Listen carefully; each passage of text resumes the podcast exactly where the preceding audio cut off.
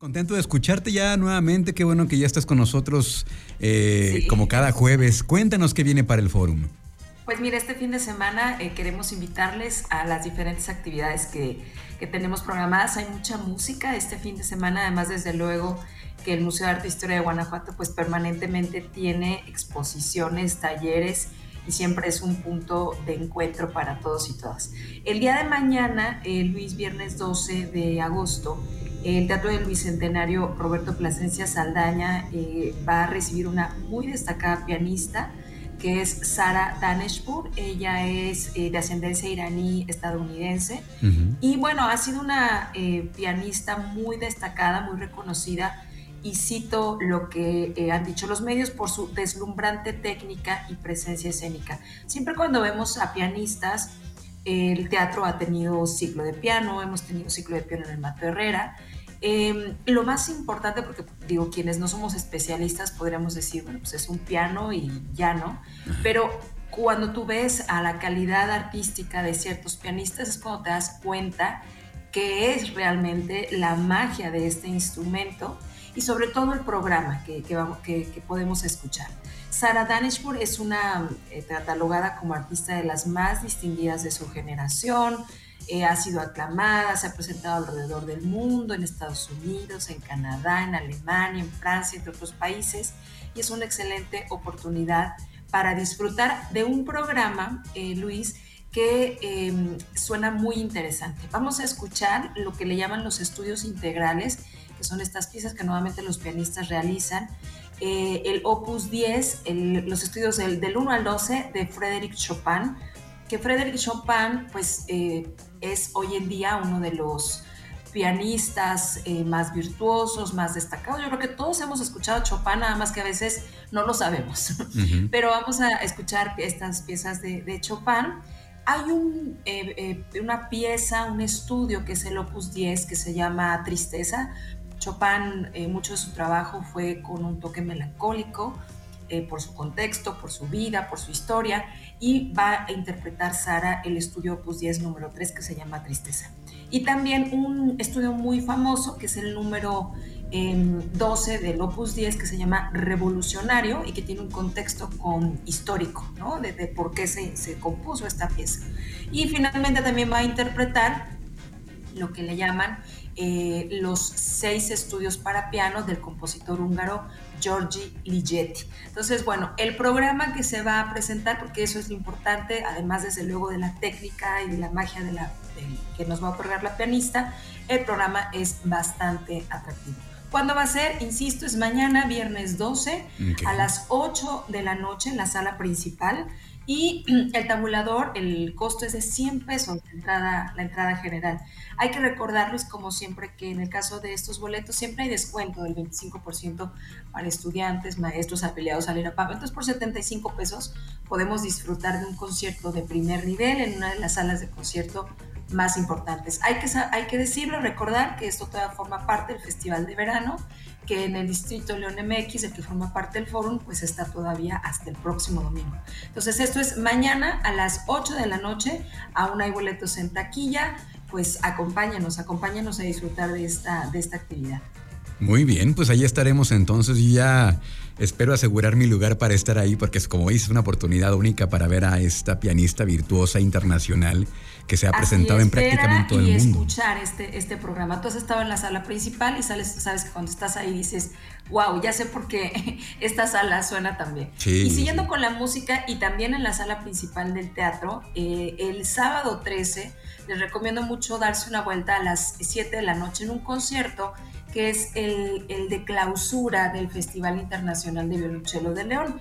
Este esfuerzo, esta cuarta edición del festival es un esfuerzo de, un de particulares. Eh, Cristina Ponce dirige este festival y en cuatro años ha logrado generar pues mucho más público, eh, difundir la música para violonchelo, tan bella, tan interesante. Y bueno, pues la sexta edición, perdón, no la cuarta, la sexta edición del Festival de Violonchelo, que desde el 4 de agosto se está realizando en diferentes puntos y el foro es uno de ellos. Eh, la vocación del festival pues es justo ayudar a jóvenes talentos, dar masterclasses y demás. Mañana, el sábado 13, perdón, a las 7 es el concierto de clausura y es sin costo. eh, el público puede pasar a recoger sus boletos mañana viernes a las taquillas del teatro, dos boletos por persona hasta agotar localidades. Entonces es sin costo el sábado 13 a las 7 de la noche el cierre. Y en un concierto también, más sin costo también, en el Teatro del Bicentenario, pero que ahora es en el Teatro Estudio, el miércoles 17 a las 6 vamos a escuchar a la Orquesta Sinfónica Vientos Musicales eh, en su sede, la sede del Foro Cultural, porque este es un concierto como parte del programa de agrupaciones artísticas comunitarias. Entonces es un concierto didáctico que vamos a estar escuchando el miércoles 17 a las 6 e igualmente es sin costo y los boletos se entregan el próximo martes en la taquilla del teatro. Es un mes, eh, Luis, bueno, tanto julio como agosto son meses muy musicales y tiene un sentido. En el verano, muchos de los chavos, de los jóvenes que están estudiando música, hacen cierre. De hecho, la semana pasada tuvimos a la OSIM, un extraordinario concierto, la Orquesta Sinfónica Infantil y Juvenil de México, resultado de un eh, verano. Entonces, ¿qué es lo importante en este momento? Disfrutar, aplaudir el trabajo de las orquestas comunitarias, de una gran eh, intérprete como Sara Danishford, de aplaudir el Festival Internacional de Violonchelo. Esa es la razón por la que el verano siempre suena, suena mucho el verano y este es el momento en el que podemos ir a disfrutar y además pues son días también de vacaciones todavía para los pequeños, las pequeñas, las familias pueden disfrutar de un concierto sin costo en una gran sala, entendiendo también, digo, Sara Danishford es una gran, gran eh, eh, pianista, también en el caso del Festival de, Violonchelo, los maestros tienen una ejecución muy importante. Pero el miércoles 17 vamos a ver a chavos que están formándose, que están creciendo y que para ellos es un gusto estar tocando como parte de su graduación, por así decirlo, en una sala tan importante como lo es el Teatro del Bicentenario.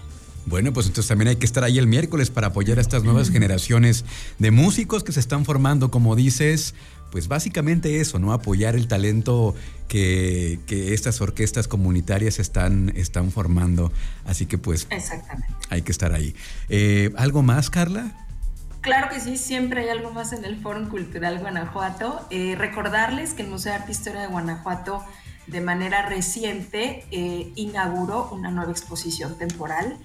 Que no sé si ya te fuiste a dar una vuelta, si no, te invito a que te des una vuelta. es una exposición de escultura, pero que nos recuerda mucho la arquitectura. Me refiero a la obra de Paloma Torres, que se llama Trayectos de la Mirada, esta, esta exposición. Y está curada eh, por Magdalena Zavala Bonachea, que es la directora del Museo de Arte de Guanajuato. Está exprofeso pensada para el museo. Y fíjate que la principal pieza, por así decir, son las columnas, ¿no? Hay una propuesta estética muy clara por parte de Paloma Torres en donde trabaja mucho con base en restos de árboles muertos o derribados. Entonces vemos ahí a la, una metáfora, ¿no?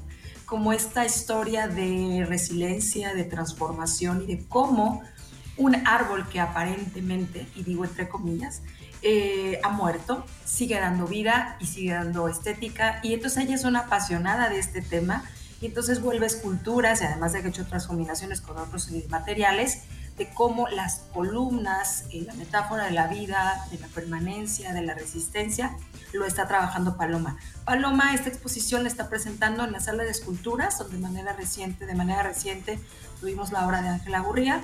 Ahora pueden ver a Paloma Torres. Esta exposición va a estar hasta el 13 de noviembre. Hay tiempo, pero dense una vuelta. La que sí está en la recta final, eh, Luis, es Mis Fotos Japón, de Juan Pablo Echeverry. Esta sí es una exposición que duró un poco menos. Estará hasta el 28 de agosto. Entonces, pues este fin de semana es un buen momento para visitar el Museo de Arte e Historia de Guanajuato, disfrutar de sus exposiciones, participar en sus talleres. El museo siempre es un buen recinto para eh, presumir, darse una vuelta y bueno, pues disfrutar del Festival de Verano en su último fin de semana. Sabemos que el próximo domingo concluye y el Foro Cultural Guanajuato forma parte del Distrito León MX. Entonces la invitación es, sigámonos cuidando, pero también disfrutemos en familia de todas las actividades y agenda cultural de la ciudad. De acuerdo, yo nada más agregaría eh, eh, esta apertura de los talleres de dibujo y acuarela, que se ve que está espectacular. Sí, sí, sí, tanto para niños como para adultos también, ¿no? También, qué bueno que lo comentas porque sí, efectivamente, estos cursos magos del dibujo habían estado, digamos, itinerantes, por así decir, porque eh, la pandemia, el tema de, la permanencia de los, grupos y demás había sido un poco complicado. Pero sí regresan los magos, así se le llaman, son talleres infantiles, eh, dirigidos a niños de 7 a 13 años. Eh, estos talleres empiezan el miércoles 7 de septiembre pero es un buen momento para que lo vayan viendo, ¿no? Son por lo general 12 sesiones y son tres, tres grandes grupos, digamos, de magos. Uno, los del dibujo, que lo va a estar impartiendo Eduardo Castillo, que es licenciado en diseño gráfico por el Instituto Universitario del Centro de México. Otro es Magos de la Escultura, que lo estará facilitando Roberto Barajas, que es artista visual. Y Magos de la Pintura, que lo estará facilitando Lucía Hernández, también es diseñadora gráfica de la Universidad de la de Bajío. Son sesiones de los miércoles de 4 a 6. Son 12 sesiones que inician el 7 de septiembre y las clases son de 4 a 8.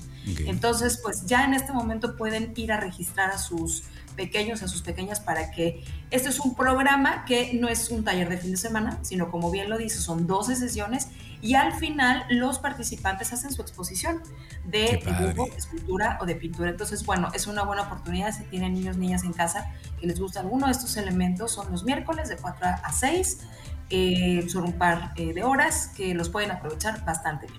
Acerquen a sus pequeños al arte, no saben el bien, o a lo mejor sí lo saben, el bien que les hace a sus emociones, a la convivencia, te los digo por experiencia, de verdad, acérquenos a las artes. Muchísimas gracias, Carla. Eh, acá nos escuchamos entonces la próxima semana. Me parece muy bien, un abrazo. Gracias. Vamos a una pausa y continuamos con más aquí en Trion Live.